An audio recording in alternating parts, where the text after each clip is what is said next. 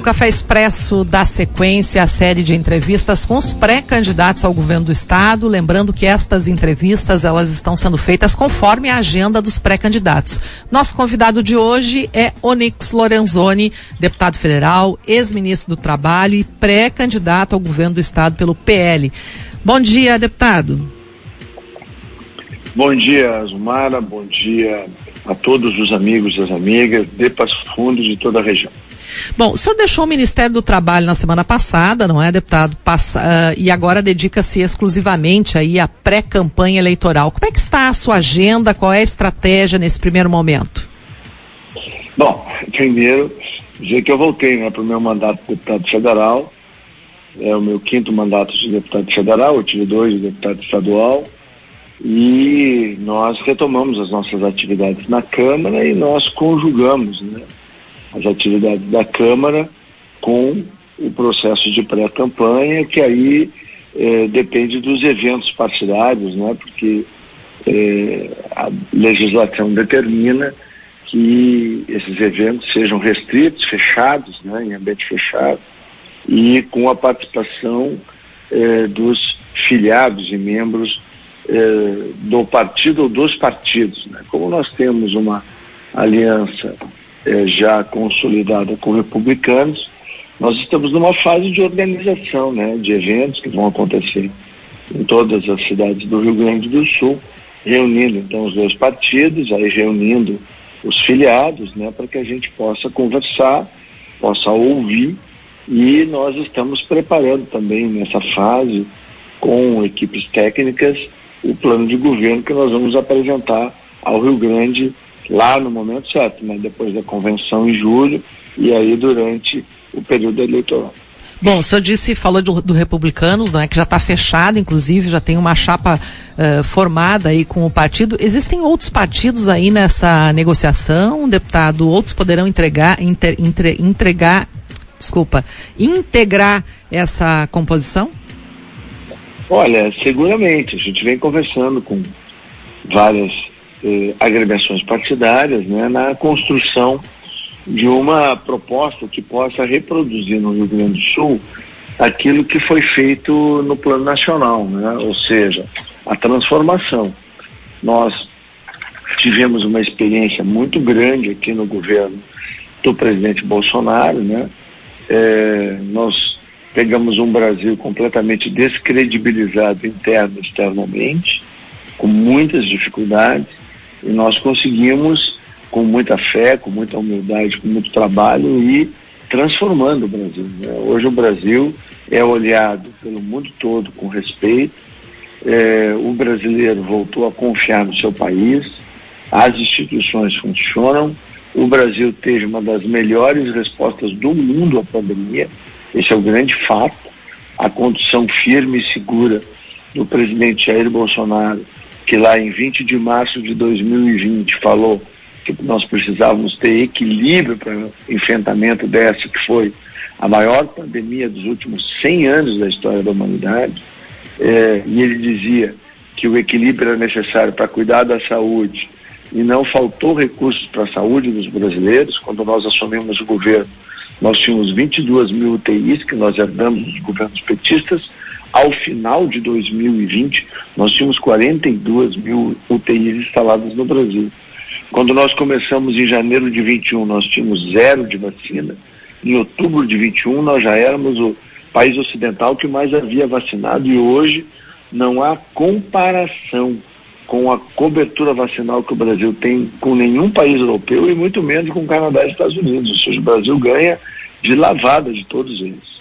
E se a gente olhar a recuperação econômica, enquanto países europeus patinam na sua recuperação econômica, tem graves dificuldades, o Brasil recupera-se fortemente. Tanto é que no ano passado nós registramos 2 milhões e 730 mil novos empregos de carteira assinada, a maior ocupação da história recente do Brasil, 97 milhões de brasileiros ocupados, e o menor grau de formalidade, com 42% de formalidade. Ou seja, os números todos são números que mostram que o trabalhar funcionou melhor do que ficar em casa. Que o lockdown, segundo o estudo da John Hopkins University, que prova que o lockdown só serviu para espalhar vírus e para destruir a economia.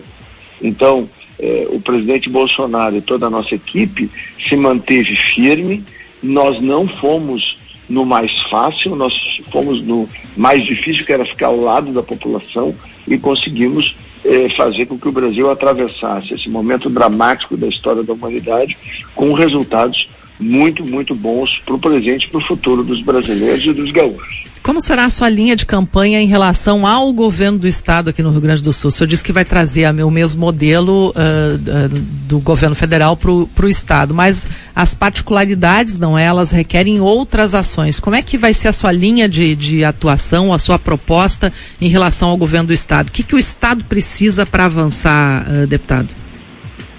Bom, é, uma coisa muito importante é a gente governar para as pessoas, né?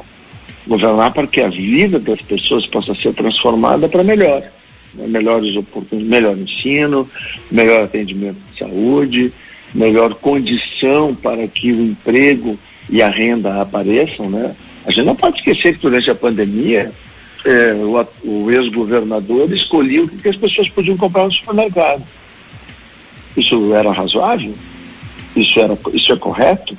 Cabe a um governante estabelecer o que, que a tua família pode ou não comprar no supermercado? Eu acho que não. Durante muito tempo se ficou preso dentro do, do palácio se pintando o mapa. O que se mostrou absolutamente é, é, sem nenhum resultado prático. É, um governo tem que ir ao encontro da sua população. Esses cinco ministérios que eu tive a responsabilidade de exercer é, pela confiança do presidente Jair Bolsonaro no, no meu trabalho, eles eh, fizeram, me capacitaram com uma pós-graduação em gestão pública. Eu cuidei de coisas muito diversas. Isso permitiu que eu puder, pudesse conhecer muitas áreas importantes da gestão pública, da montagem de um governo na transição, passando pela Casa Civil, onde eu organizei um centro de governo no padrão da OCDE, passando pela reforma da Previdência, pela atração de investimentos. O ano de 2019 que eu tive a responsabilidade de comandar o PPI, o Programa de Parceria de Investimentos, foi o ano que o Brasil mais arrecadou recursos, tanto internos quanto externos, para investimentos.